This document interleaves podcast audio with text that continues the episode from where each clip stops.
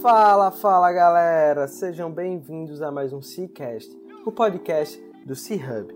Eu sou Guilherme Oliveira, fundador e CEO do C-Hub Coworking, e estamos aqui em mais um episódio do nosso podcast. Nós acreditamos que um ecossistema conectado, ativo e forte é o caminho para construirmos um ambiente de negócio que todo empreendedor deseja estar inserido. Compartilhando informações e experiências, esperamos estar ajudando a todos que estão nessa missão conosco. E toda semana trazemos aqui um empreendedor que está disposto a colaborar conosco nessa missão. Antes de darmos start à nossa entrevista, gostaria de fazer um pedido para nos ajudar a levar esse conteúdo e outros para mais e mais pessoas, tira um print da tela do seu celular e compartilhe nas suas redes sociais. E não esquece de marcar arroba Isso vai ajudar a gente demais a chegar no ouvido de mais e mais pessoas.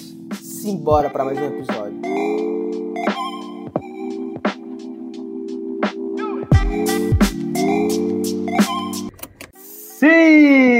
Sejam bem-vindos a mais um Cicast, o podcast do Empreendedor Raiz. Aqui estou eu, mais uma vez, o seu host, Guilherme Oliveira.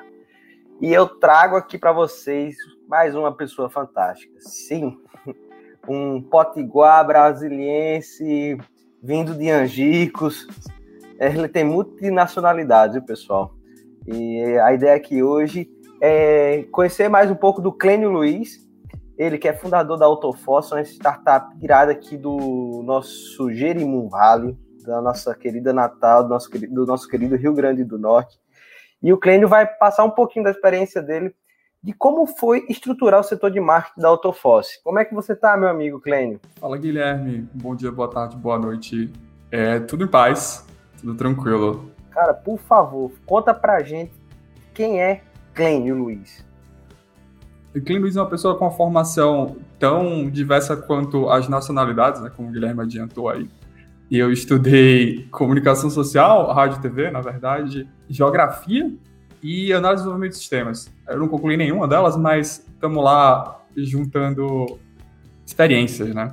Apesar das formações, eu comecei a trabalhar nesse universo tech, né? É, como analista de suporte na Data Norte, é um estatal aqui do Rio Grande do Norte, companhia de processamento de dados do estado do Rio Grande do Norte. E de lá, é, eu fui para uma fábrica de software, comecei a, pro, a trabalhar como programador front-end. E eu segui assim, fui para uma agência digital, também trabalhando como programador front-end. E lá eu meio que se transformei em, em ponta de lança para tudo que estava surgindo, né? Era, era, o início das, das mídias sociais lá atrás.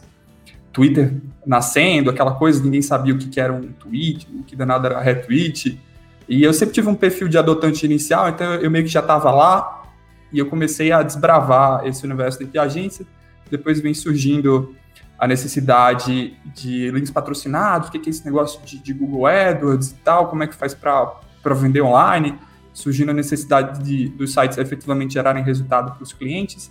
E, mais uma vez, eu sempre na ponta estava lá, já, eu já trabalhava com AdSense, na verdade eu estava na outra ponta, eu veiculava anúncios nos, nos meus canais, estava mais familiarizado ali com a dinâmica, entrei nessa de ads e continuei como analista de links patrocinados também lá atrás, quando isso ainda não era tão difundido. Daí eu dei um pulo para é, Rede Digital, uma agência tradicional aqui da cidade que convidou para trabalhar lá. Eu assumi é, o desafio, é, aquela coisa, né? Aí a gente já está falando de transição, já está falando da transição do, da publicidade tradicional, publicidade digital, essa coisa que hoje em dia já nem existe mais, né? Uma coisa só, já, já ficou para trás incrível como esse mercado é, é dinâmico, né? Lá eu conheci a Isa. Quando eu cheguei, ela estava de aviso prévio e ela estava saindo, na verdade, para fundar a Autofosse junto com o Thiago. E nesse meu tempo, ela gostou muito do meu trabalho e lá na Autofosse, quando eles começaram a ganhar atração, sentiram a necessidade de trazer mais gente para o barco. Ela lembrou de mim, me chamou. Fui lá conversar com eles. Comprei a ideia na hora, porque eu já tinha visto o embrião lá na, na agência que a gente trabalhava. E assim eu cheguei à Autofosse e, e cá estou até hoje. Lá na Autofosse eu comecei como diretor de operações, né? Que em termos práticos na época, a gente sempre, a gente sempre pensou grande, sempre começou muito bem estruturado. Então, desde o princípio, mais se fossem três pessoas, a gente já dividiu em diretorias e foi se estruturando a partir daí, né? Lógico que uma empresa com três pessoas não tem necessidade de um diretor de operações, essa função ficaria com, com o próprio CEO. Mas a gente foi crescendo assim, né? Vai descobrindo muita coisa no processo. E nos primórdios da Autofoss, claro que todo mundo é muito polivalente, né? Você pega qualquer startup, você vai ver que os founders têm várias qualidades, algumas são convergentes, outras nem tanto, mas todo mundo tem que saber fazer muita coisa, senão a coisa não anda, né? E eu tinha esse background de ads todos, mas acabei cuidando de atendimento ao cliente.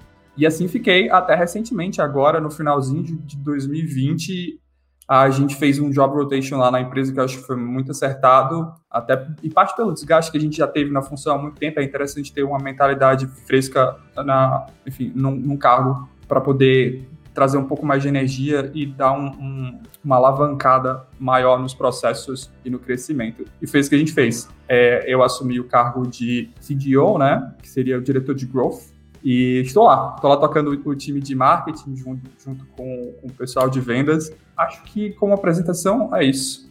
Atendeu aí, Guilherme? Mais algum ponto que você gostaria de saber? Cara, não, é... eu achei massa essa. Você é um cara de verdade polivalente, bicho. De programador a hoje trabalhando com growth. E eu queria que você contasse pra gente, Clênio, um pouquinho do que é AutoFoss. Para quem não viu ainda, a gente tem um episódio com o Thiago, que é sócio do Clênio, ele é, que é o CEO hoje da Autoforce. Um episódio que vale a pena todo mundo ouvir. Mas fala um pouquinho pra gente, Clênio, o que é, o que, é que a Autoforce faz? Beleza, Guilherme. Primeiro, só reforçar, realmente esse episódio é muito bom, vocês não vão se arrepender, vão lá ouvir. É, a Autoforce é uma Martech, a gente desenvolve soluções de marketing digital especializado no segmento automotivo. Então, basicamente, a gente atende concessionárias e revendedores que estão adentrando nesse mundo digital que veio para ficar, né? A gente teve uma aceleração muito grande aí com, com a Covid, muita gente abriu os olhos, mas a gente está nesse mercado aí desde 2015, ajudando os concessionários a, a venderem, a tocarem as operações através de um ambiente digital, que é cada vez mais relevante para eles. E atualmente hoje vocês estão atendendo quantas concessionárias, Clênio? Só para o pessoal ter uma noção do tamanho da Autoforce. Hoje a gente está com 87 grupos econômicos. É, cada grupo econômico abrange uma de concessionárias, são cerca de 450 concessionárias. A gente tem mais de 500 canais gerados, né? Sites, landing pages, portais. Então, o nosso mercado está por aí. A gente atende cliente de todo o Brasil, norte, sul, leste, enfim, todo o Brasil. Muito legal. Cara, e aí você começa a tua jornada dentro da Autoforce numa posição de diretor de operações, é um pouco do que eu faço aqui no C-Hub. Então eu digo, é aquele cara que tem que fazer as coisas acontecerem, né? Não pode deixar a máquina parar. E você começa uma transição para a parte de growth. Eu queria que você comentasse um pouquinho como é que foi essa transição, a nível, cara, tive que aprender isso, teve um momento que é, não me senti que eu tinha conhecimento suficiente, então corri atrás para conversar com pessoas que já ocuparam essa posição. Como é que foi essa transição, Clem? Guilherme, é, como qualquer coisa, né? Principalmente nesse universo que a gente vive de tecnologia, esse universo digital, de marketing, as coisas performam numa velocidade muito grande. Então, se você não, não é especialista, se você não está se especializando naquilo, você tende a ficar para trás com muita velocidade. Então, o, o que eu mais senti foi isso. Eu voltei e falei, opa, as coisas não, não, não são bem o que eu estava imaginando. Né? Então, a gente, a gente, tem que entrar numa, numa dinâmica de reciclagem muito forte, que atrás de muito conteúdo. Tem que se capacitar, porque não dá para você ficar... Não dá para você ficar seis meses longe e voltar achando que você vai conseguir performar da mesma forma. Então, a primeira coisa que eu fiz foi, foi procurar um, um curso top-notch, assim, para me reciclar e a partir dali ter o, os insumos para ir se especializando nos pormenores, né? O curso que eu fiz foi um curso do Sean Ellis, que foi o, o, o, autor né, dessa expressão que a gente tem hoje mais difundida, que chama Growth Hacking. Então, eu fiz o curso do, do Sean Ellis, serviu de base e eu estou espalhando a partir daí o conhecimento. Aí, tome ler. Agora eu estou lendo, por exemplo, o hipercrescimento do Aaron Ross. E assim vai. É, consumir conteúdo, consumir conteúdo. Podcast hoje está tá, tá muito em voga. Então, o processo de transição é muito disso. Em paralelo, é claro, com a prática, né? Tá lá na luta todos os dias, resolvendo problema, mergulhando em, em dados. Só dados por si só já são um, buraco negro, né, de, de, coisa que a gente pode explorar. Então, é muito disso. E tentar estruturar o time de modo a te auxiliar nesse processo, tem como se abraçar o mundo de uma vez. Você vai precisar de ajuda. Aquela coisa, tentar entender é, a base, tentar entender os princípios e passar o, o máximo de especialização para quem está para quem tá junto com você, né? Porque senão não, não vai. Legal, legal. E como é que foi a construção desse time, Clênio? É, algumas empresas misturam time de marketing com de growth. Como é que funcionou dentro da Autofosse? Na verdade, foi uma construção muito gradual. A gente foi tateando muito ao, ao longo dos anos. É, o Thiago ele tem um background de, de marketing muito bom, bicho é um marqueteiro nato, assim. E foi ele que definiu toda a estratégia a, da gente, o posicionamento de mercado. A gente se posicionou muito bom, muito bem, na verdade, em uma época que a gente era muito incipiente, ainda se vendia como, como uma empresa muito grande, mesmo estando ainda crescendo, né? ainda, ainda com, com uma, uma, proporção não tão grande quanto a imagem que era passada. Mas a gente foi trabalhando assim, é, marketing de conteúdo desde sempre. Hoje a gente é muito forte é, no, no, nosso segmento, então as palavras-chave que a gente definiu como estratégicas, a gente está performando no orgânico ali entre a, os primeiros lugares. Então, o Thiago construiu esse time muito baseado em conteúdo. Então, a gente sempre teve analista de mídia social, analista de conteúdo.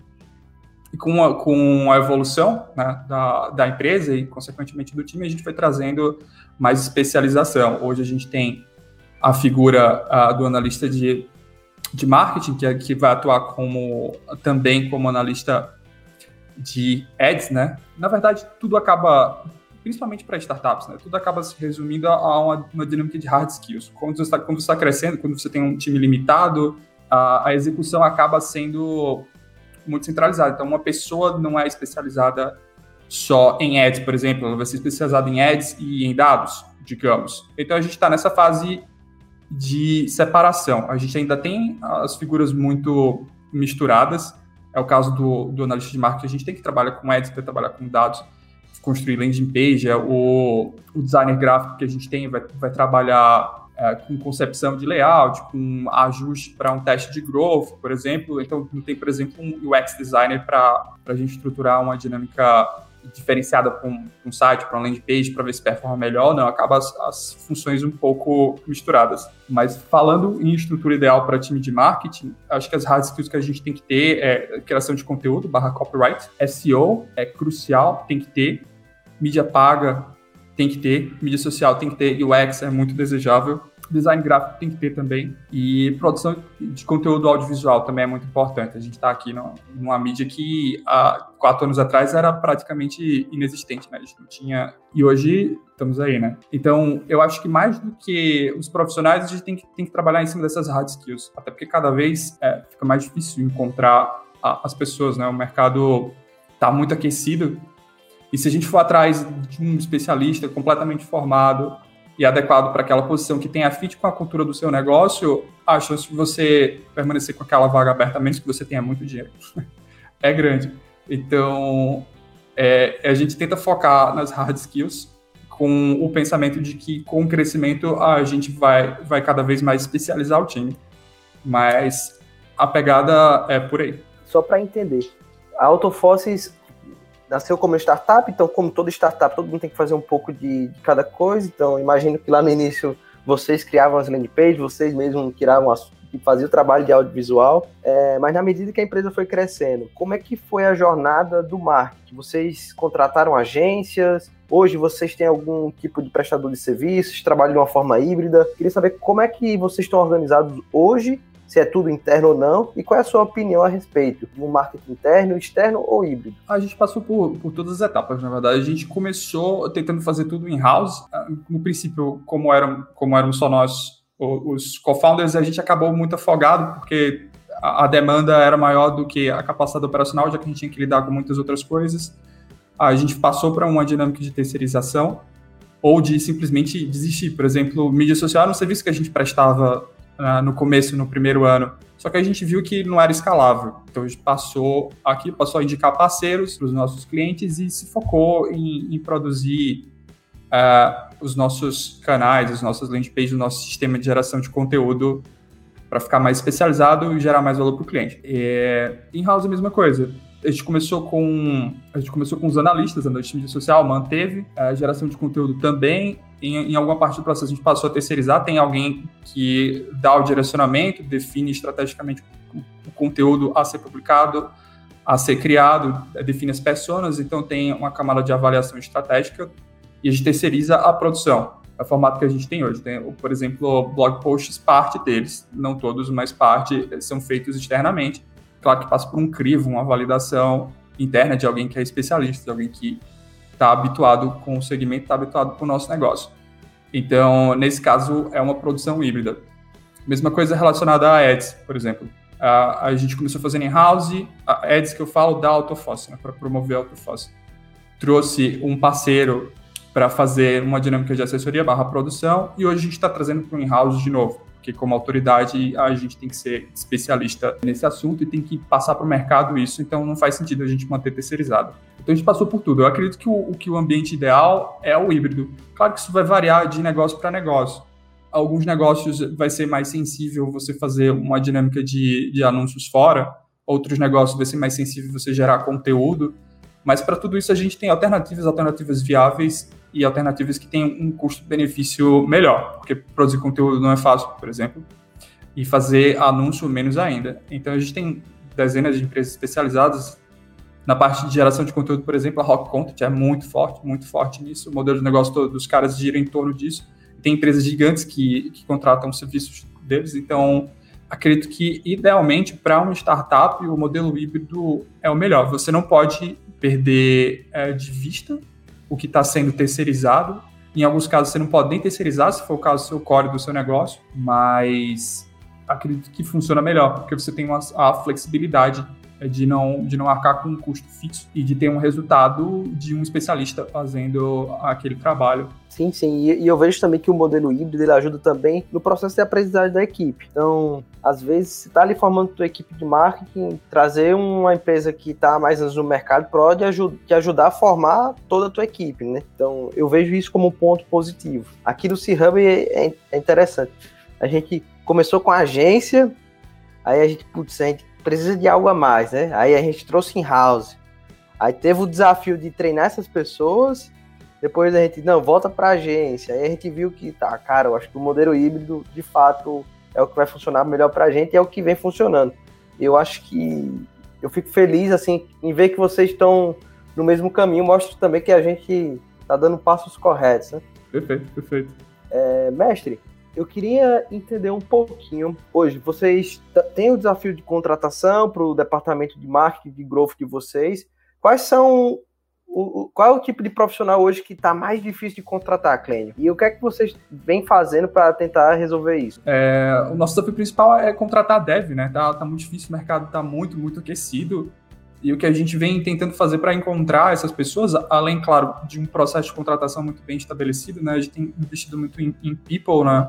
Tem uma estrutura eh, para entrevista e decupagem desses candidatos bem formada, de modo que a gente garanta a qualidade técnica dos profissionais e um fit cultural com a empresa. Então a gente tem isso muito bem estabelecido.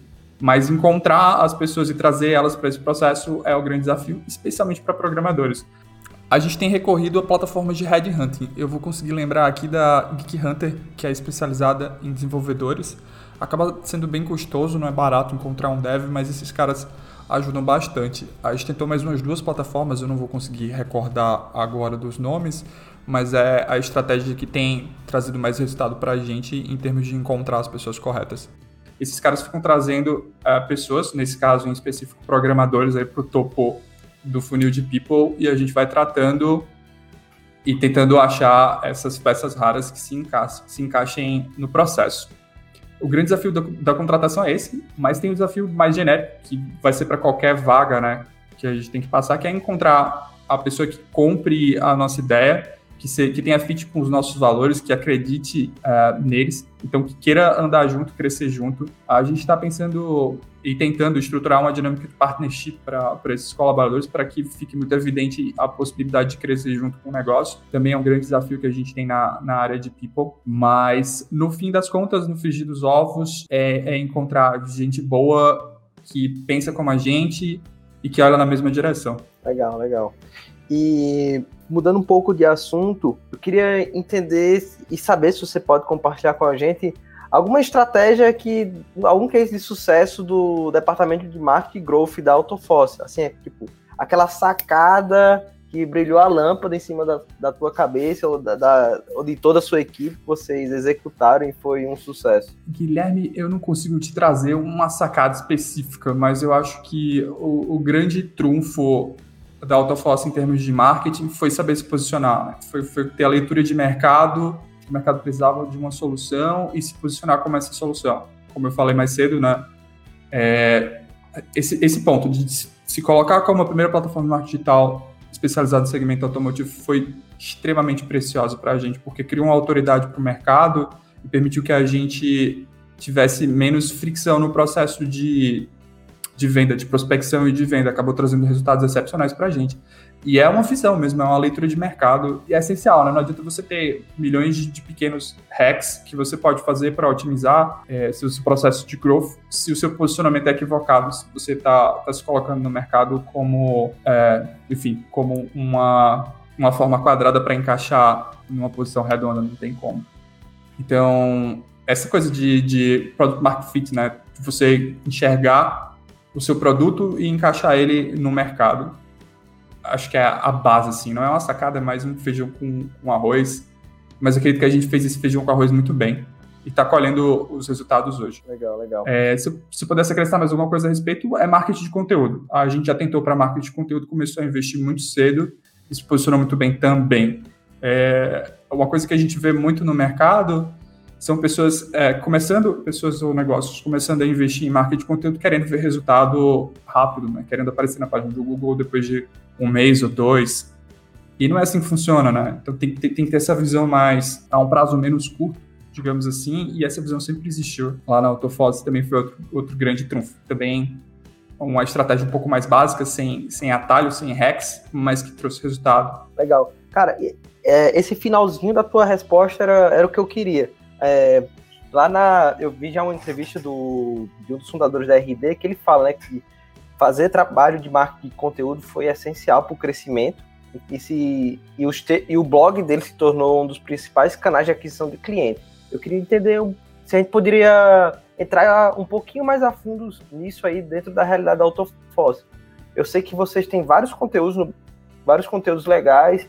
E como é que funciona um pouco a dinâmica de trabalho? Tipo, o desafio inicial de estruturar isso? Essa é uma pergunta que eu quero até saber para mim, porque a gente começou ano passado esse trabalho de marketing de conteúdo aqui no C-Hub e existe desafio, né, cara? Será que eu estou criando um conteúdo que entrega valor para o meu cliente?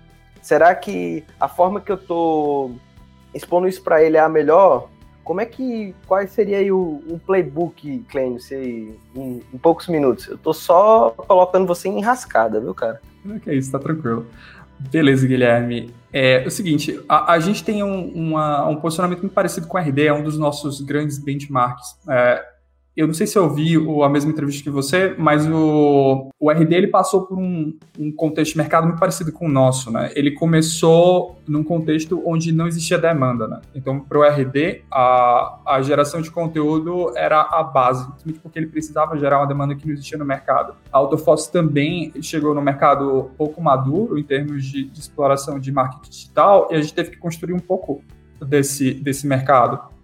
Então, tem esse lado e tem o lado da, da captura de demanda. Né? Então, com relação à captura de demanda, a gente tem pessoas que fazem, que conversam né, com, com as pessoas que atuam dentro das concessionárias e revendedores, e a gente gera o conteúdo com base nessas pessoas. Então, eu tenho uma pessoa para o diretor de marketing de uma concessionária, eu tenho as dores que esse cara tem, é, eu tenho a, a, projeção demográfica dele, e a gente atua em cima disso. Então, a gente projeta a, as dores e com base nisso escreve conteúdo. Então, esse cara tem dificuldade de definir quais mídias ele vai colocar a verba, quais mídias performam melhor. A gente vai gerar um artigo tentando é, atacar essa dor, tentando gerar valor nesse sentido. Então, uh, não só artigo, né? A gente trabalha muito com conteúdo rico, com e-book, com webinars, com tudo isso. É, a base da estratégia é essa. Então, a gente tem essa camada de geração de demanda que tem que ser feita através de, de conteúdo mais uh, introdutório, para determinadas pessoas estratégicas dentro da estrutura dos nossos clientes.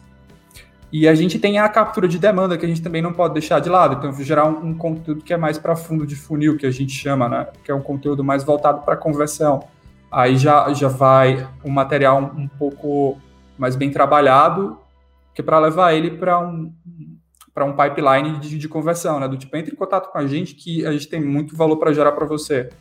Isso conversa, claro, com o valor que a gente já gerou ao longo da jornada dele com os nossos conteúdos. Né? Ele está tá sempre interagindo, tudo isso fica registrado no CRM, então a gente vê os blogs que ele consumiu, os e-mails que ele abriu, e até chegar no fundo de funil, que é aquele conteúdo mais especializado que vai trazer o contato direto, e aí que a gente gera o valor para o negócio em termos financeiros, propriamente dito.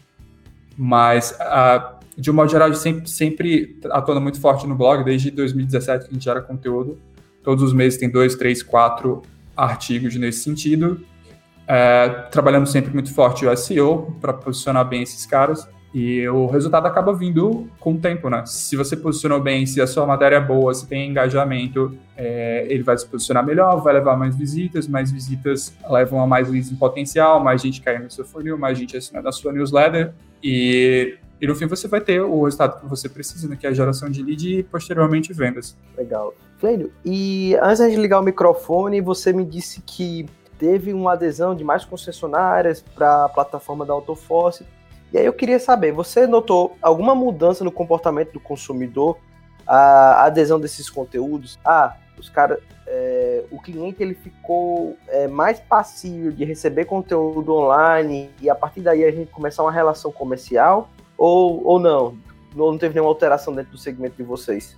Teve sim, eu acho que nenhum segmento passou ileso uh, nesses últimos anos. A gente já vinha numa crescente muito grande né, de digitalização do mercado, alguns segmentos mais, outros menos. O nosso é mais tradicional, ele andou mais lentamente nesse sentido. Mas quem não tinha acordado, a Covid jogou um balde de água, assim, acordou agora. Então, mais recentemente, especialmente em 2020, a gente teve um, um, um acréscimo forte na procura pelos conteúdos e, consequentemente, pelas nossas soluções, porque o digital não tem mais fuga e agora mais do que nunca é essencial. Você com um showroom físico fechado, você precisa do seu showroom virtual para conseguir manter a sua operação. Então, a gente sempre, sempre faz essa analogia, né, comparando o showroom físico com um showroom virtual. O showroom, seu, você não deixa seu showroom físico eh, sujo ou abandonado ou sem a tratativa adequada. O showroom digital é a mesma coisa. Alguns dealers eh, não tinham esse cuidado mais próximo, passaram a ter, outros simplesmente não tinham a presença digital, passaram a ter. Então é, é essencial, mais do que nunca, é, manter isso. E não só para empresas, né, no caso da, dos nossos clientes, para concessionários e revendedores, mas as pessoas também, né? A gente tem que, tem, tem que fortalecer a nossa presença digital porque acabou o cartão de visita. Não tem outro jeito. Verdade, verdade. Cara, é, última pergunta antes da gente entrar no último bloco do programa. Eu queria saber quais são as, hoje as ferramentas principais ferramentas que vocês estão utilizando dentro do setor de growth e de marketing, só para o pessoal ter um benchmark. Beleza, Guilherme. O primeiro de tudo, o Deus de qualquer time de, de growth e de marketing, chama planilha, spreadsheet, Excel. Não tem como você viver sem. Então, muito, muito uh, do nosso trabalho é em cima de planilha. A gente pretende, claro, é, levar isso para um dashboard mais automatizado, mais pensando na, na realidade da imensa maioria das empresas, tipo planilha. Você vai, você vai conseguir o resultado que você precisa, você vai conseguir iterar rápido, vai fazer as modificações e vai funcionar. Então, acho que antes de qualquer coisa, um especialista em, em planilha ajuda muito qualquer time de, de marketing growth. A gente tem algumas ferramentas mais relacionadas a SEO, tipo o SEMrush, para fazer análise de, de, keywords e posicionamento de mercado em relação à concorrência, que também é primordial para definir suas estratégias. A gente tem o Google Search Console, é, que é o antigo Webmaster Tools, também é muito importante para estar tá de olho. Geralmente ele conversa com ferramentas do tipo SEMrush, mas tem que ter o Search Console habilitado nos sites, vai ajudar a gerar insights, fazer análise de, de qualidade de conteúdo, de carregamento de página, coisas mais técnicas, tem que ter também. É, é muito importante ter um CRM que dê margem para você tratar os leads que estão sendo gerados, fazer exportação de listas, e-mail marketing, essa coisa toda, a gente usa o RD, o próprio RD. É, é uma ferramenta que traz uma versatilidade incrível. Você não precisa fazer um, tipo, um HTML na mão, programar formulário para iterar, por exemplo, uma campanha, para fazer um teste AB. Então, num, em poucos minutos você consegue fazer uma variação de uma landing page ou criar uma landing page nova para uma campanha, para uma ação, para alguma, alguma dinâmica de geração de lead. É, Google Trends também é muito importante para você definir o caminho das pedras, para ter uma noção um pouco mais ampla de mercado e a partir daí ir, ir descendo para alguma dinâmica.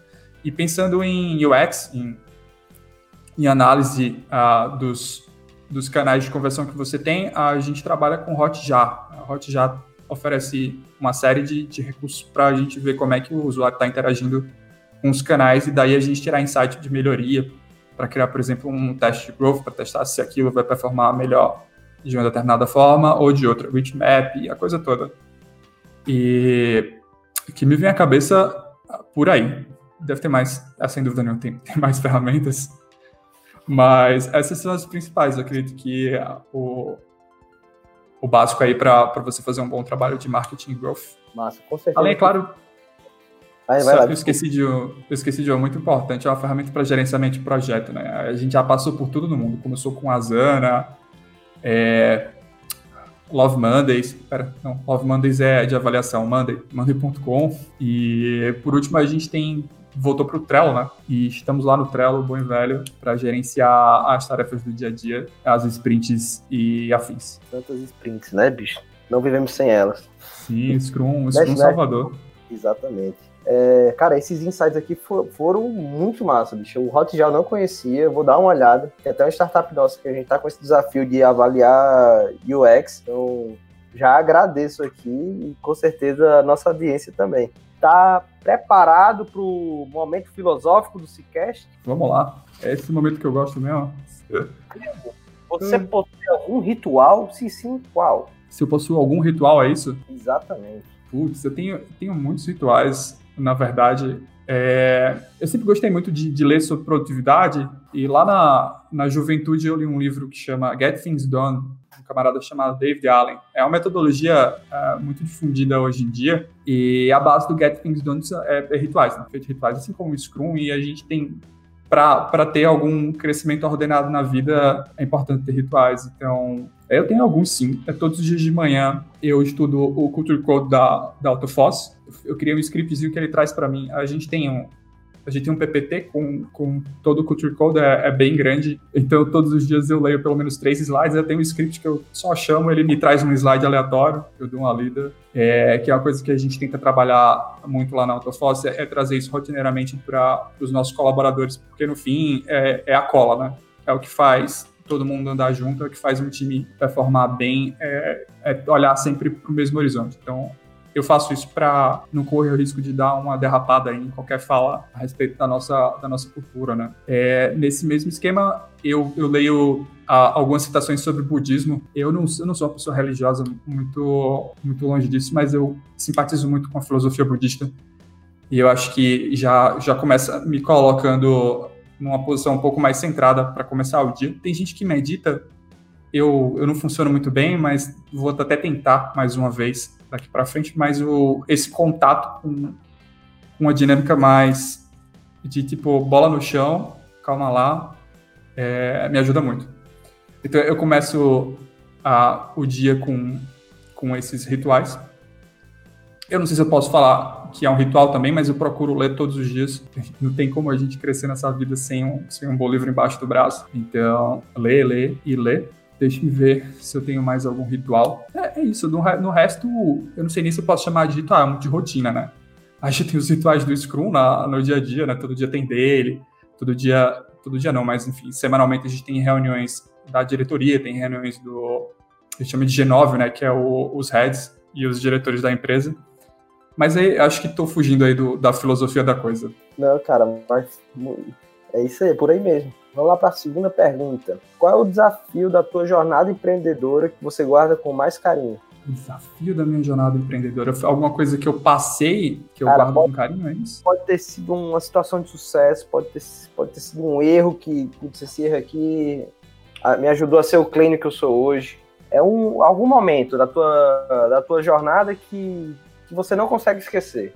Cara, são tantos momentos eu não vou pontuar um momento, mas eu vou pontuar um contexto. A gente foi acelerado pela Endeavor Scale Up, é, ano retrasado, salvo engano, 2000 e, foi 2019. E, e para mim era, uma, era um contexto muito desafiador, porque eu sou uma pessoa tímida e de repente você se vê num contexto super seleto de empreendedores super bem formados, com, com empresas com potencial é, gigante, os caras com potencial de se tornar unicórnios porque o processo seletivo do, da Endeavor é bem restritivo, então passam pouquíssimas empresas. Então a galera que está lá é, são pessoas muito com potencial muito grande, né? E, eu me vejo lá numa mesa com mais, sei lá, 10 uh, ah, empreendedores e na minha cabeça são pessoas completamente fora da curva, excepcionais, assim, é como se eu tivesse na mesa com, sei lá, Mark Zuckerberg, é, tá, com o Benchimol, eu criei esse essa fantasia de são pessoas demasiadamente excepcionais, né? E, e ao longo do, do, processo de aceleração, você vai se aproximando dessas pessoas e você começa a ter uma régua de comparação um pouco mais próxima da realidade, né? Eu não estou lidando mais com a idealização, eu não estou projetando, é a pessoa ali, está mais próxima. E você começa a enxergar que que tá todo mundo no mesmo barco, né? Que eles estão cometendo os mesmos erros, que eles têm os mesmos problemas que você, ou até que você já passou por aquilo e tá e já tá mais avançado, né? Então, é, eu acho que é um problema muito típico de empreendedores que são mais voltados para dentro, mais voltados para dentro, né? Eles tendem a ver a atuação deles como algo menor, como algo menos significativo, como algo menos desafiador. Só que tem o, o outro lado que é isso gera sempre um pullback, ele está sempre sendo puxado para crescer, para fazer melhor, para fazer diferente, porque ele não está satisfeito com a posição dele. E quando ele vai para o mercado, ou quando ele encontra a oportunidade de se comparar com outros players é, equivalentes ali, que estão na mesma patota que ele, você consegue ver que, que toda aquela uh, introspecção gerou um resultado além, né? Muito melhor do que o esperado. Você, na verdade, está melhor. E eu acho que a grande lição é essa: é não, não se sentir menos capaz ou, de, ou parar de projetar é, idealizações com relação a como o mercado opera né? e ter a consciência de que a gente é capaz de, de entregar tanto quanto ou mais é, que as pessoas que a gente considera excepcionais. Acho que eu filosofei demais nessa, mas mas o momento é para isso. Espero que tenha dado para entender. Não, cara, esse é o momento filosófico. Take your time. Aqui é pra gente conhecer mais o Clay. Essa pergunta aqui é a primeira vez que eu vou perguntar ela, viu, Clay? Que intelectual você gostaria de tomar um café com bolacha? Putz, pergunta boa. Cara, eu queria, eu queria tomar um café com o Jeff Bezos. Ah, eu sou muito fã do Steve Jobs também, mas eu acho que um café com o Steve Jobs ia ser mais traumático do que enriquecedor. Acho que o Bezos, o Bezos me ajudaria mais. Você acha? Eu, eu, eu, queria que você tomasse esse café para me contar como seria, viu? Com os dois, Cara, na verdade. com, com o Bezos tá tomando café, café, vegano com, com o Steve Jobs. É que eu ia perguntar, meu amigo, como é que você me deixa isso acontecer? Aí eu puxar do bolso. Você, tá você conhece o Magic Mouse? Aham, uhum, sim. A saboneteira? Uhum, sim. É que o de segunda geração, a, a, porta de carregamento fica embaixo. Você não consegue usar o mouse enquanto ele carrega. Você tem que virar ele de cabeça para baixo e deixar em cima da mesa. Eu falei, como, cara? Tu tava é. vivo ainda, bicho. Ah, aquilo ali. E fora que ele quebrava, eu comprei dois, que sempre quebrou os dois. Isso é uma mágoa que eu tenho do Magic Mouse. Enfim, saí, saí, saímos dessa mágoa do Magic Mouse. E pra gente fechar, se você pudesse mandar uma mensagem no ouvido de milhares e milhares de pessoas, que mensagem você mandaria? Putz, esse momento filosófico é mais difícil do que eu imaginei, pô. Eu falei que era comigo mesmo, mas queimei a língua. É, eu, vou, eu vou colar do meu. Do, eu tenho um quadro aqui com, com algumas coisas e tem uma citação que diz o seguinte: A qualidade do nosso tempo é determinada por nossa capacidade de estarmos presentes. Eu diria isso para as pessoas. Eu acho que é um pouco cifrado, mas é muito importante. Foco é tudo nessa vida, é absolutamente tudo. Então, define para onde tu quer ir e vai, assim, né? não se apega, não se apega ao caminho. Você sabe que o norte está lá e você vai de algum modo chegar lá, né? É, nesse, no próprio evento da, da Endeavor, da Scale Up, da Scale Up, eles falavam, faziam muito a analogia com escalar uma montanha, né? Empreender é como escalar o Everest e a rota de subida é completamente é, não linear. Né? Você sobe, tem que parar no acampamento base, às vezes tem que descer e voltar a subir, falta oxigênio, você volta lá para a base e assim vai, mas é, no fim tudo é uma questão de foco. Você pode até ter que descer 82 vezes, mas se você tiver foco, força de vontade, você vai chegar lá, né? Então, eu diria isso para as pessoas. Massa. Esse foi Clênio Luiz, co-founder da Autofosse, uma startup potiguar que eu admiro bastante. Meu, muito obrigado, Clênio, por ter aceitado esse convite e ter batido esse papo irado comigo, bicho. Que é isso, Guilherme. Eu que agradeço. Muitíssimo obrigado. Foi, foi muito legal.